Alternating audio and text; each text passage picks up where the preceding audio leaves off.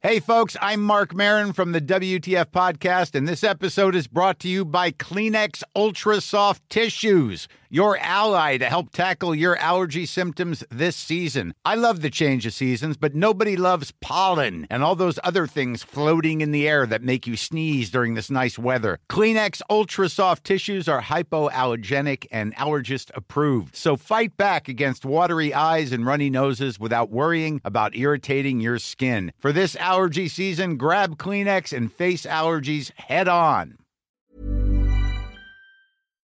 Hola, soy Dana y hoy te quiero platicar por qué la novena sinfonía de Beethoven es tan maravillosa.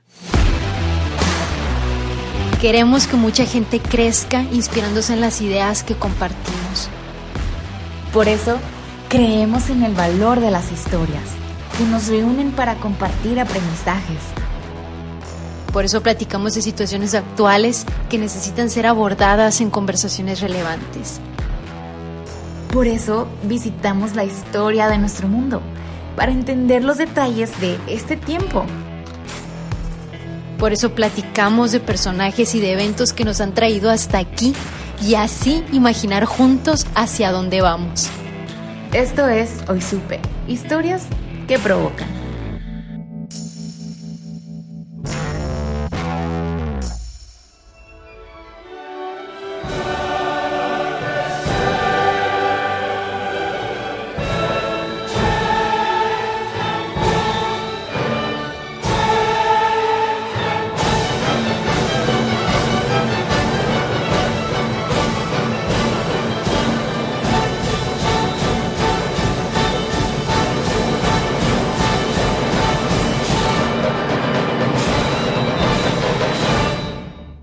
Orquesta tocó la última nota y se hizo silencio. Pasaron segundos antes de que el público enloqueciera de emoción. Se escuchaban aplausos, vítores y se veían pañuelos sacudiéndose en el aire. Pero él no se dio cuenta. Una de las cantantes de la noche tuvo que tocar su hombro ligeramente para que volteara y agradeciera al público. Después de casi siete años de trabajo, Ludwig van Beethoven daba por terminada la novena sinfonía en re menor, opus 125. La gente quedó fascinada, no solo por la magnitud instrumental de la pieza, sino por ser la primera en incluir cuatro solistas y un coro en el último movimiento. Esa noche fue muy especial para Viena, ya que era la primera aparición pública de Beethoven en 12 años. Todos sabían que el compositor había quedado completamente sordo, pero esto no fue impedimento para terminar esta gran obra maestra. Porque como explicó el crítico musical Jacobo Zavallo, la música es matemáticas, es inteligencia. Los músicos del nivel de Beethoven no necesitan oír los sonidos físicamente, los tienen en la cabeza. Oda a la alegría fue un poema escrito por Friedrich Schiller y Beethoven había planeado escribirle música desde hacía ya un tiempo. Cuando recibió la petición de escribir una obra, vio la oportunidad de utilizar el poema para componer la sinfonía. No sé si alguna vez has leído la letra o alguna estrofa de la letra, pero déjate leo mi estrofa favorita. Abrazaos millones de criaturas, que un beso una al mundo entero. Hermanos, sobre la bóveda estrellada debe habitar un Padre amoroso. ¿A poco no suena bonito? Abrácense entre ustedes, ámense. Bueno, ahorita de lejos, ahorita cuídense. No solo fue una obra maestra instrumental, sino la letra expresaba mucho.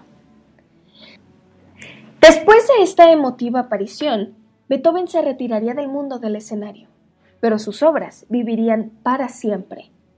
La novena sinfonía se quedó en un lugar especial en el corazón de muchos alemanes. ¿Sabías que fue usada durante la Segunda Guerra Mundial varias veces por ambos bandos? Por un lado, se usaba en los repertorios de Toscanini, quien estaba totalmente opuesto al fascismo, y por el otro fue dirigida por Herbert von Karajan, quien era parte del partido nazi.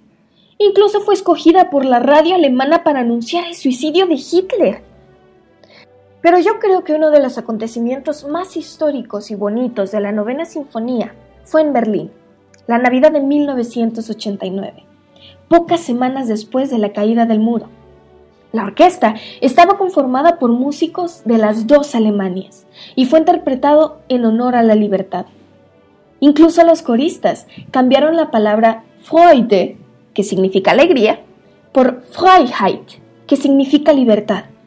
¿Te imaginas la emoción de los espectadores? La novena sinfonía fue, y sigue siendo, una obra muy querida por el mundo. Fue usada para alentar a soldados y como apertura en ceremonias de los Juegos Olímpicos.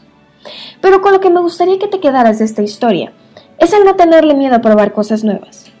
Si no has intentado antes, no importa, tú dale. ¿Tienes una nueva idea? Inténtalo. No importa si la gente está de acuerdo o no. Siempre busca mejorar como persona y aportar cosas nuevas y buenas a tu entorno.